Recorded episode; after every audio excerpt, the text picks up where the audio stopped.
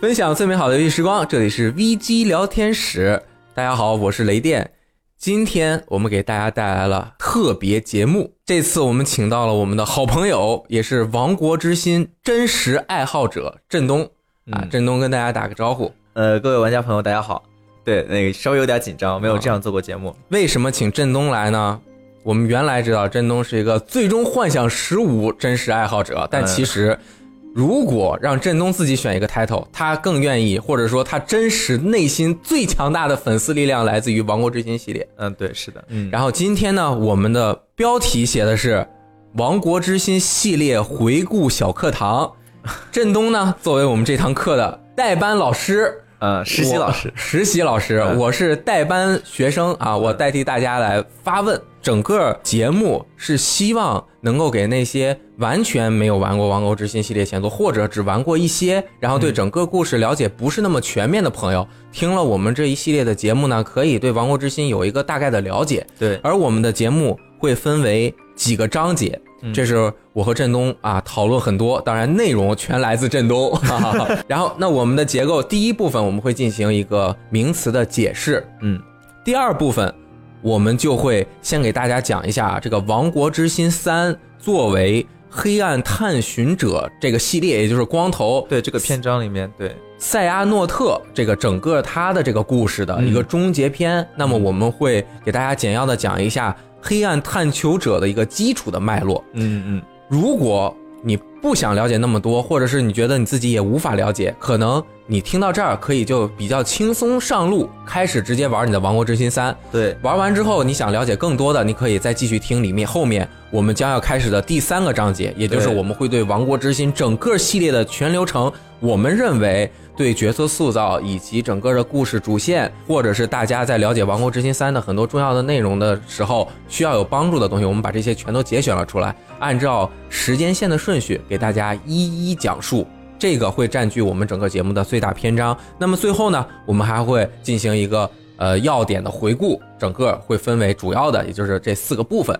那么振东老师呃有一点紧张，但是没关系，我们就轻松的跟大家聊，因为我相信嗯，你是亡国之心问答机器。这个有有点夸张，不过我是这么想的，因为确实《王国之心》这个系列进进行到目前为止，它非常的庞大，那么有很多词汇其实是比较专业的。那我是认为有一些词，呃，我们可以一上来给告诉大家，然后让大家可以直接去《王国之心三》。那么还有一些词，可能我们后续会根据情况，比方说，如果你愿意听它整个的故事，那这些词可能会在那时候再讲，不一定会在前面。哎，那么问答机器，我先问你一个问题：好，《王国之心三》之前一共出过多少部《王国之心》作品哎呀，如果不算那些重制版啊？只算最开始的作品，应该是九部。九部。那么其实，在《王国之心》一点五加二点五和二点八这个超级大合集中，其实就包括了九部作品，对吧？？是的。那么还有一个观众朋友们最经常问的问题：如果一个从来没有玩过《王国之心》的玩家，他想完整的体验之前这九部作品的内容，那应该按照一个什么顺序来玩呢？对，那其实我周围很多朋友啊，他比较喜欢按照这个作品的顺序来玩，就是作品发售的时间是吧？那但我个人呢，我其实比较推荐的是按照事情发生的顺序来弄。这个《暗之探求者篇》，它从开始到那个《王之心三》之前呢，它这个事情发生的时间顺序来玩，哦这样子你在心中会有一个大概的这样一个事情大事情发生的这样一个年表在你的心中，这样子你去玩是我觉得可能体验更好一点哎，那么问答机器第一个问题，点。开始了，最难的问题，嗯很多人玩了《王国之心》，嗯他也有一个很严重的问题，就是嗯《王国之心》是什么？啊，这个啊。首先，我们要说《王国之心》是什么，我们可以先看一下有一个 Keyback 这个影像。那么这个影像呢，它讲述的是传说时代的故事。传说时代里面的王国之心，也就是我们最关键的这个王国之心这个篇章里面最关键的东西，它是什么呢？它是在这个传说中象征光明本身，王国之心就是光明本身，真正的光明。然后那个时候，世界是一个整体，那么整个世界呢都受到王国之心的光辉那个恩惠所笼罩，就是王国之心的光明，就是对世间的一种恩惠，你可以理解为像给他提供生命啊，或者是说给他们带来什么富饶的土地啊，就是它是一种光明的恩惠，哦，光明就是王国之心。嗯然后呢，在游戏之中，比方说我们的王国之心一。啊，《王国之心二》里面它都有其他的王国之心出现，这些王国之心呢各自都不太一样，只能说是新的集合体，是王国之心的一部分的体现。很多人看到这个游戏，最特点的就是每一个人都要拿着一把大钥匙。那么这个啊钥匙是不是在游戏中叫剑刃？对，那这个剑刃到底是什么，或者说它怎么来的？那这个剑刃呢？呃，它首先我们说一下它的原原名儿呢，叫 Keyblade，呃，翻译成剑刃，对吧？那它的英文是 K E Y，然后 blade，那就是形为形如钥匙状的武器。嗯那为什么会是这样一个东西呢？就是说，它本身它为了展示它在游戏中的特效特性，它具有，比方说可以打开任何物体，对物体做封印啊之类，它就是有这样一些属性在上面。啊，所以它是设计成了这样一个形状。那么这个剑刃本身呢，它是在传说时代呢，人们根据我们接下来要讲的这个东西叫做 Keyblade，你在说什么？不就是 Keyblade 吗？就是这个东西叫做，我们可以把它叫做 Key 刃。这个 Key 是我们在游戏中，如果你玩了的话，你会知道是有一个长得像这 X 一样的这个字。啊这个字呢是希腊字母的第二十二个字母。哦，那所以后面我们会说，要么我们说剑刃，那就是普通就这个各是普通我们看到各种钥匙啊。如果我们说 key 刃，那就是真正的 key 刃。那 key 刃是什么？我一会儿再讲。那我们说剑刃，它是由 key 刃来的。对，它是传说时代人们根据这个 key 来造的武器。嗯。那么在游戏中登场的剑刃呢，它具有三种类别，一个是光之世界的剑刃，一个是暗之世界的剑刃，还有一种比较特殊的剑刃叫做人之心的剑刃。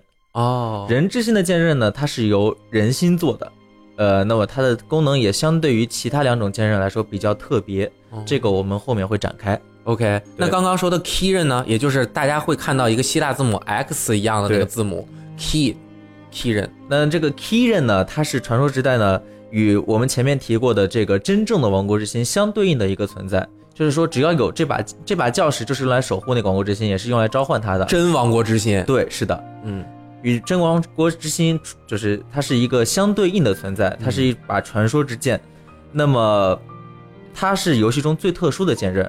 然后为什么叫 key 刃呢？嗯，这个 X 它具有一个含义，就是说光明与黑暗相交汇，或者说它们相平衡。哦它有这么一个含义在里面，所以设计成了这个样子。哦，还是真的挺有学问的哈。是的，嗯所以呢，也正是因为它具有这样的特性，所以在游戏中，如果你想要重现它，那么你必须要通过非常高层次的光或者是暗，让它们光高层次的光与暗去相互碰撞，或者说相互融合，才能召唤这把传说之剑。嗯，说到剑刃，嗯是不是还有很多和剑刃相关的名词需要在前面给大家讲一下？，对，是的，有一个很重要很重要的名词就是剑刃战争。那么我们刚才也提到了这个哎 Keyback 这个手游影像，那么 Keyback 这个手游影像就是讲的这个剑刃战争发生之前的那么一小段故事。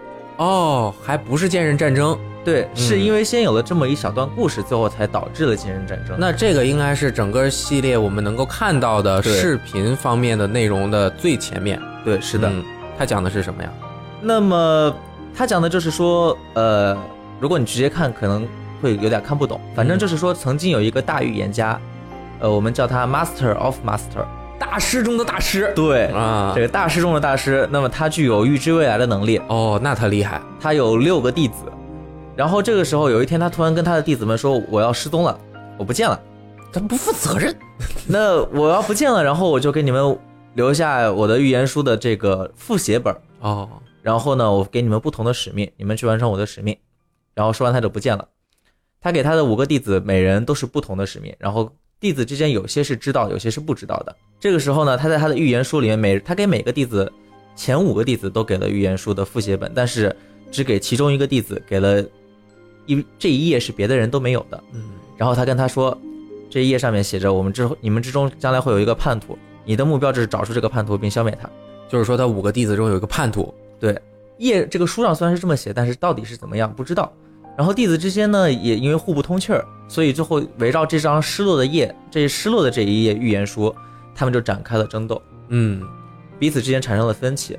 最后他们为此，他们决定说，哎，我们要把老师找回来。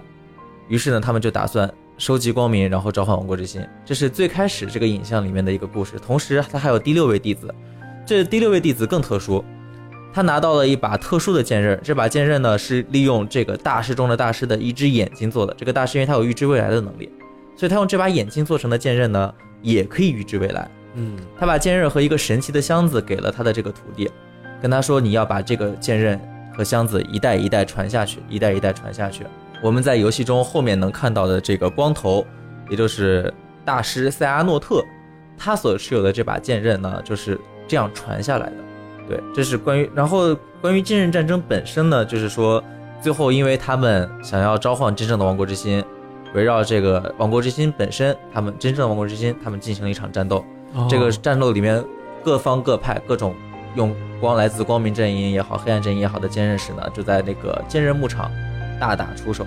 最后呢，呃，应该说这个留下来的这个战场才被称为剑刃牧场。哦，剑刃牧场上面插着特别特别多的那种剑刃，对好像是有光明剑刃，也有黑暗剑刃。对，是的。啊然后因为这场剑刃战争非常厉害呢，就在这场战争之中，那个我们说的 key 刃被毁灭了，毁坏了。毁坏的 key 刃它分成了十三份黑暗和七份光明。七光十三暗，整个二十份。对，它消失在了黑暗中，这个散散落在黑世界之间。然后，因为剑刃坏了，这个 key 刃坏掉了，所以这个真正的王国之心呢，它也消失在黑暗之间。啊，由此导致世界被黑暗所笼罩。嗯，然后这个时候呢，有一些孩就是残存在有一些孩子没有参加这场战争，残利用残存在他们心中的这个光明，世界又重生了。重生的这个世界呢，它之间就是这些重生的世界为了彼此不再发生战斗，他们就被光之障壁所保护着，然后就彼此不会相见。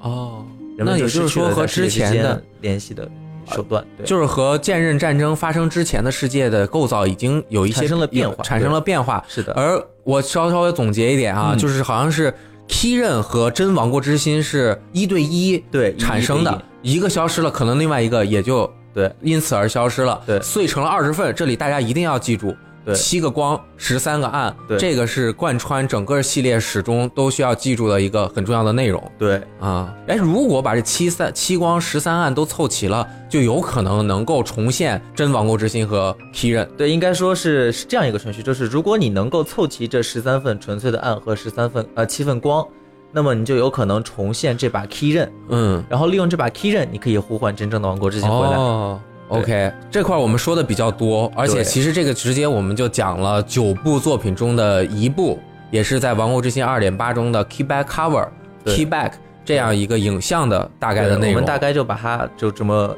简单的过过去了。嗯对。那么接下来我们刚才还说到有就是跟剑刃有关的其他词，对吧？那这嗯还有一个词我们没有提到，也是后面比较重要的一个词，叫做剑刃大师 Keyblade Master。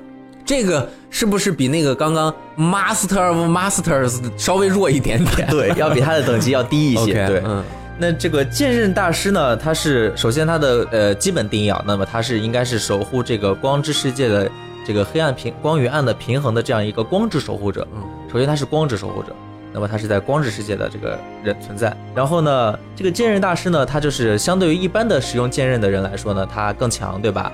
他有很多他只有这个大师才会用的力量。然后这个大师呢，他可以去选取新的这个继承人，他可以选很多，培养很多个下一代的这个剑刃大师。但是呢，他的这么多徒弟里面呢，他只有一个人身份比较特殊，这个算是叫做正统继承人。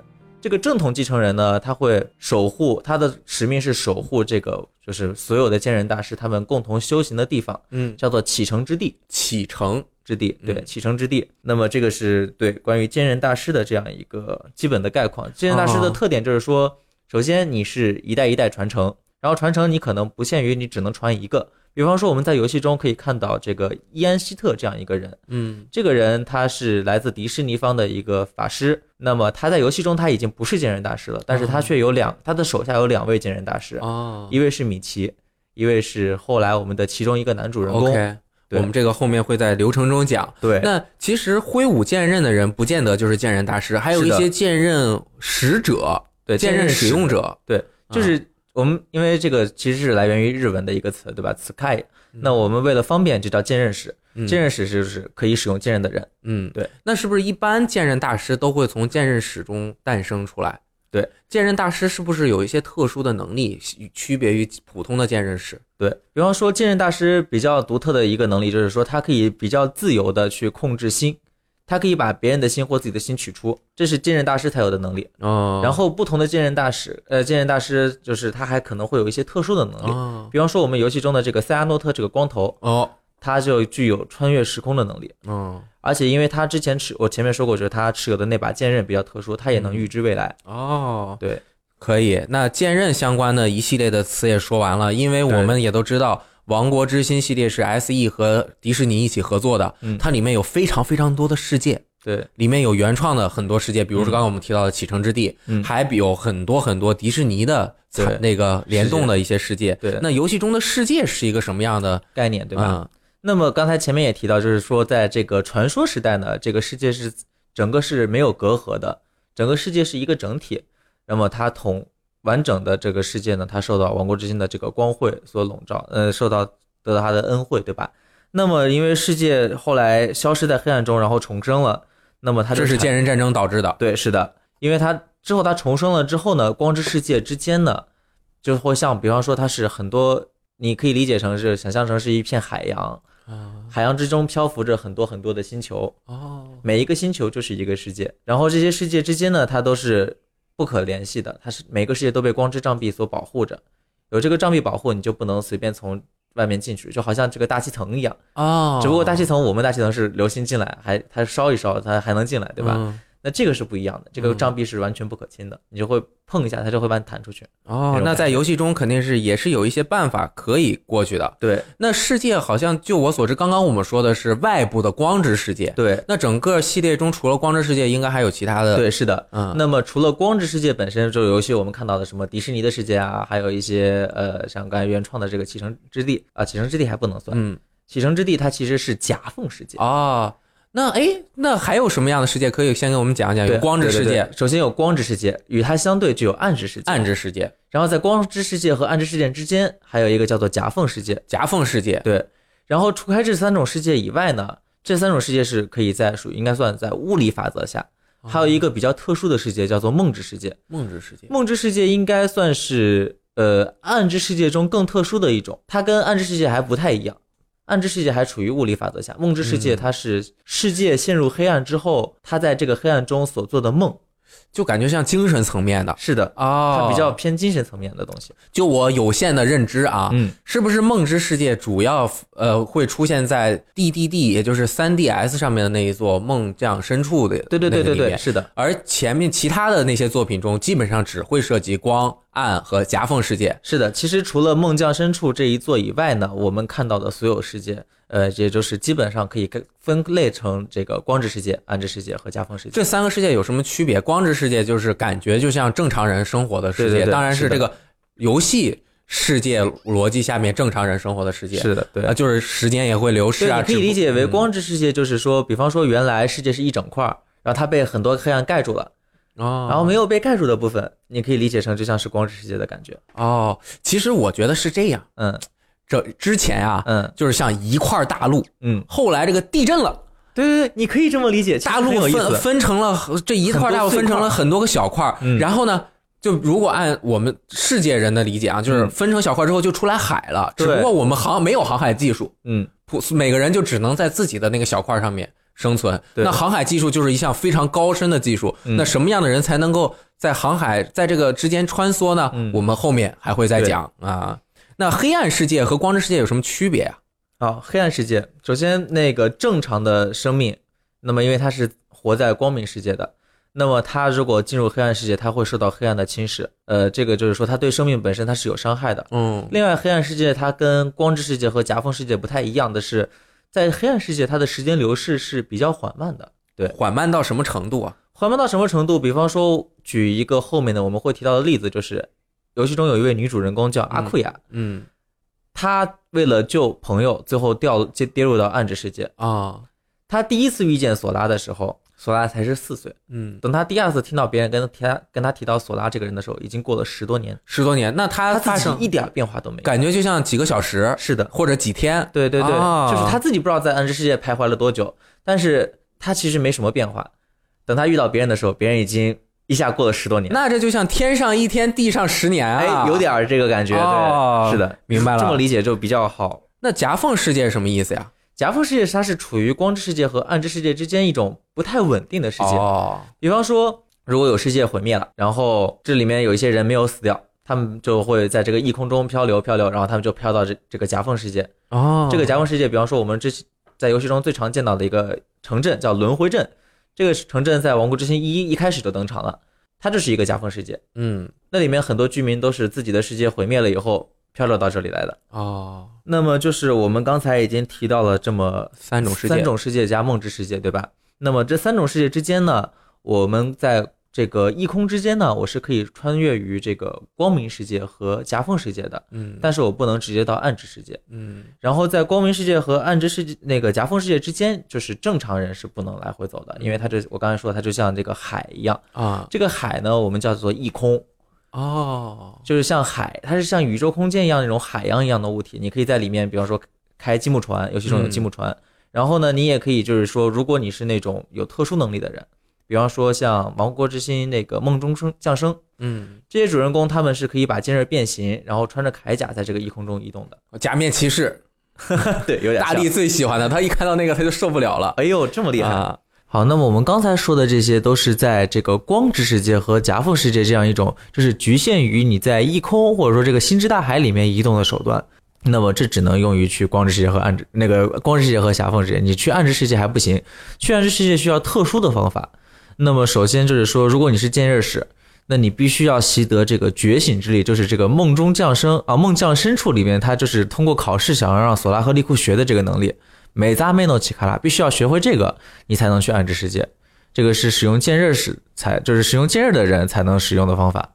呃，游戏中除了这个利库，然后米奇都会这个能力，利库、米奇和索拉都会，这是一个能力，这是其中一种方法。另一种方法就是说，如果你是暗之居民，就是这种来自黑暗的这种生命，或者说你本来是光之世界的人，但是你把内心全部交于黑暗，这种生命它可以开启暗之回廊，它也可以去暗之世界，然后它可以通过暗之世界去其他世界。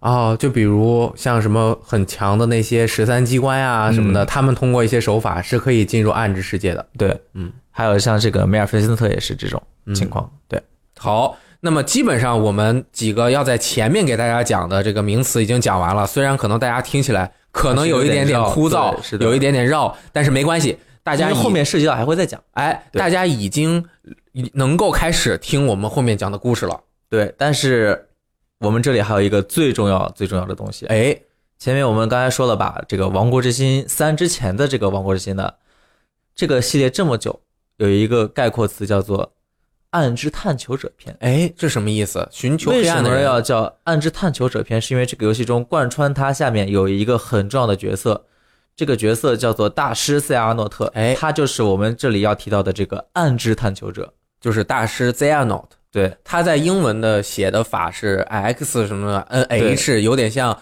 X Z Z Heart，但其实不是 Z 啊对 Z 对 Heart 对是 Z Not。对而下面这个正好就是我们今天整个结构的第二部分。对，是的，也就是说，《王国之心三》作为暗之探求者篇章的整个最高潮，最高潮，也是应该是会把暗之探求者的故事，终结它是一个终结，应该是。啊。所以现在我们要大略的讲一下暗之探求者塞阿诺特这样一个相关的故事对，是的，会花一点点时间。对如果大家呃想轻装上阵开始玩《王国之心三》的话，我觉得就可以。听了我们前面的名词解释，加上这一段，你就可以开始玩了。对，嗯那稍微补充一下，在前面的名词解释里面，其实只是讲了最基本、最基本的。其实我们没有涉及到游戏中的敌人，哦，还有很多敌人。对，游戏中有各种各样的敌人，但是为什么跳过它？是因为我觉得你直接去玩《王国之心三》，它一定也会告诉你，嗯所以我们不会在这里做赘述。嗯，但是当我们到第三阶段，我们去讲每一个世界的故事的时候，每一部作品的具体故事的时候，还会去讲这些敌人是怎么样子因为不同形式的敌人，它出现的时间也不一样，对啊，如果我们把它全部放在这里，其实很混乱。而且太多了。对，很多、啊游戏中有四种不同类型的敌人。嗯，好，那我们就来讲暗之探求者的故对事。，大师塞阿诺特。嗯那么这个大师塞阿诺特呢，按照游戏中的介绍来说呢，他应该是可以被认为是历代最强的剑人大师，哦，真的很强，强到什么程度？强到呃那个梦中降生三人组一起去打他，打不过，嗯对吧？那首先这个剑刃大师呢，他少年的时候呢，他也是认他也是被选中去使用剑刃，然后去守护世界这么一个人，但是他跟其他人不太一样，他的探求知识的那个内心非常的强烈，就很好奇。对他对什么都好奇。于是他就去探究这个剑刃战争的传说，探究这个传说的真相。那么在为了满足自己的这个探究心的时候呢，他就逐渐的他的内心就是受黑暗所影响，他就内心陷入了黑暗。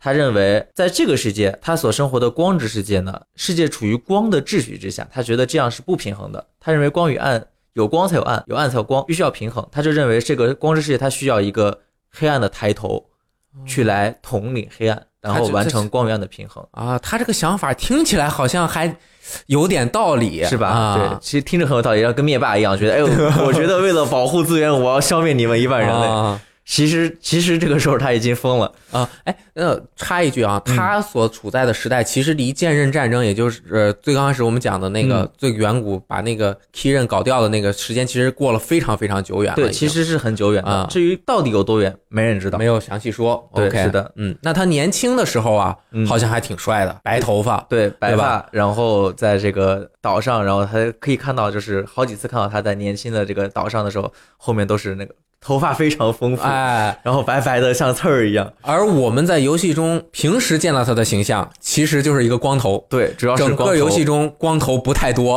啊，就这一个，对，而且面目凶凶恶，啊，骨瘦如柴的那个光头，啊就这一个。还还有点罗锅儿。啊，对，啊。还有点驼背。所以他就将会是三的最终 BOSS 啊。那我们刚刚讲了，他年轻的时候啊，对，那么他年轻的时候，他是在这个命运岛诞生，这个岛我们后面会再展开。命运岛对，啊，这一听就像是一个很命运串联的地方。对，嗯是的，这是一个到时候很作的地方。那么他当时他从这个岛诞生，然后出发于这个岛，他去成为剑刃使，他去修行，然后成为剑刃大师之后，他一直都没有停下他的探求的真相，就是探求传说的脚步。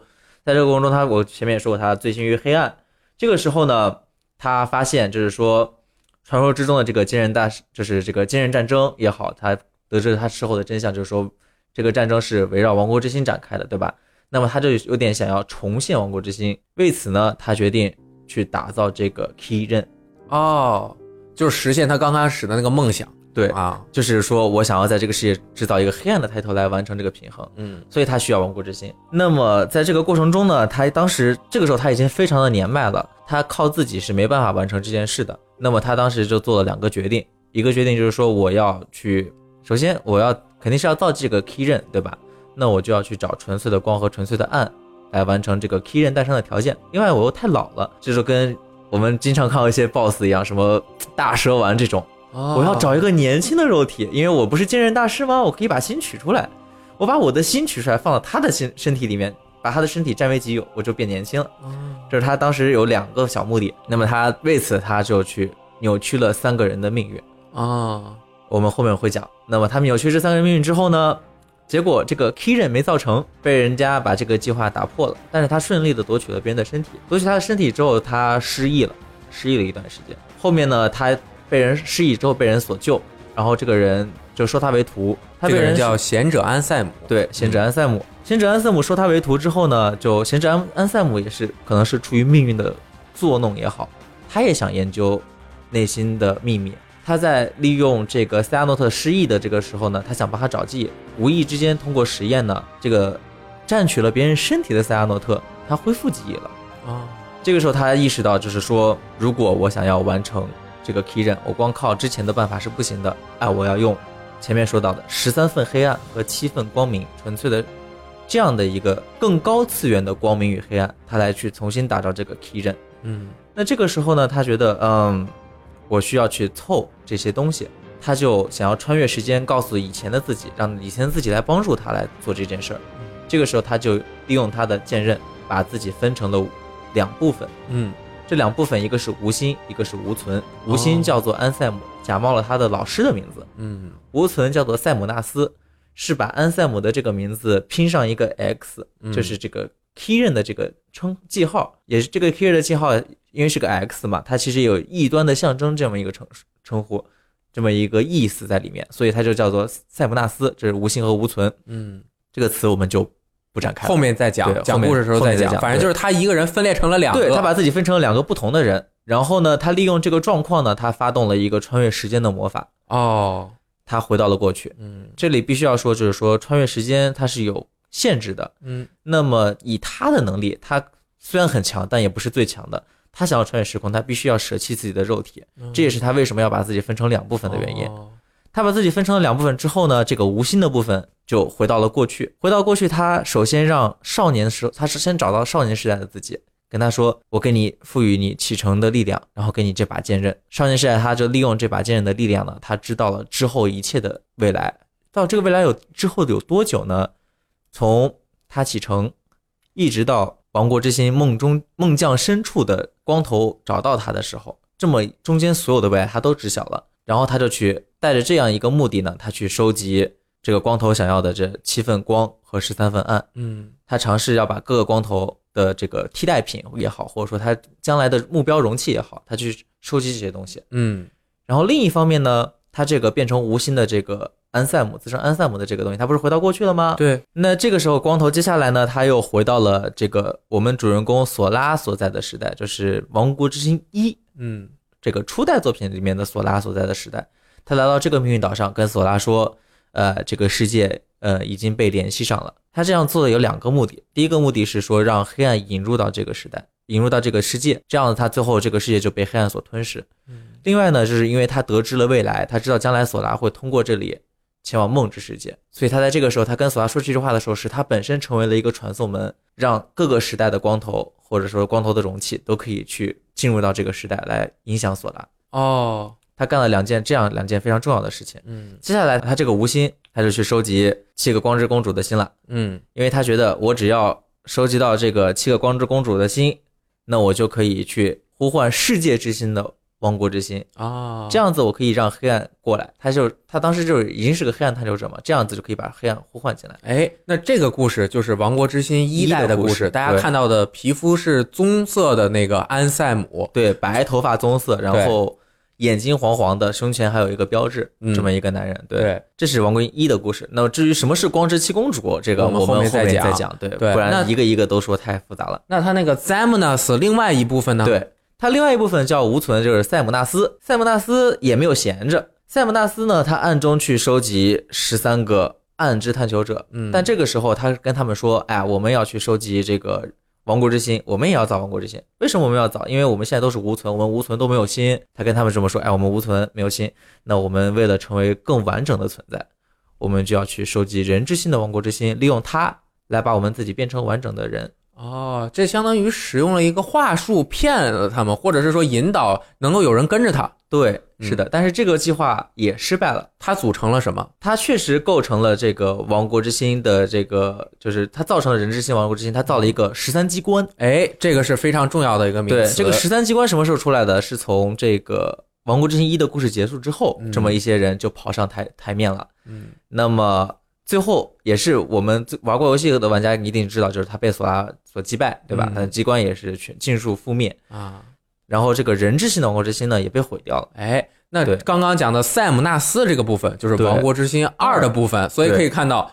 光头他本身嗯。呃怎么替换身体啊，刚开始怎么弄啊，是在梦中降生，然后有《王国之心一》《王国之心二》，这是对，所以概括一下就是说，光头首先他在梦中降生，他去霸占了一个身体，之后呢，从梦中降生到王国之心一里面，这期间他恢复了记忆，然后就去穿越时空，然后让他自己的这个无心的部分发生的事儿，这是王国之心一；他无存的部分发生的事儿，主要是王国之心二。OK 对，然后这两个无心和无存，最后因为我们都知道肯定被搞掉了。被索拉干掉了，干掉之后呢，因为无心和无存被消灭了，他这个本体就复活了，哦，这一切都是他的计划之中。其实他都预言到，他都对，因为他知道，道他前面能看到这个未来，而且所以他也知道无心和无存会被干掉，对，然后他又重新复生了。对那这个时候呢？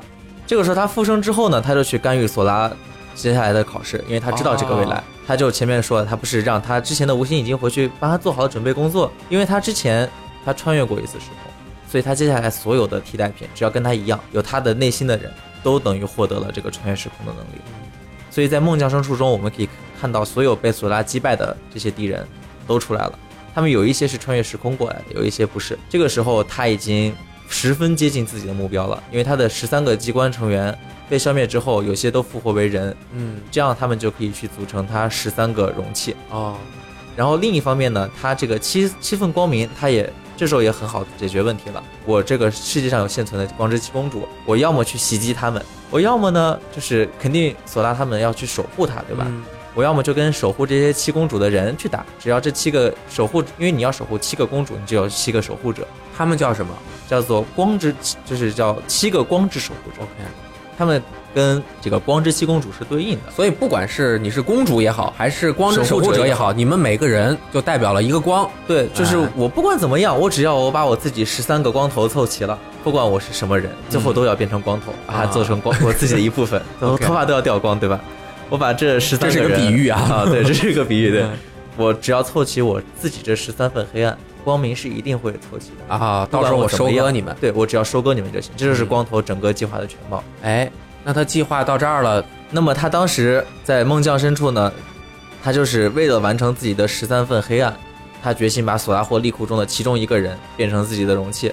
但是这个过程中，利库这作为我们的第二个主人公，他获得了对黑暗的抗性，他没有成功的把利库变为容器，他就决定去侵占索拉，所以索拉在最后陷入了沉睡，然后又被利库所救。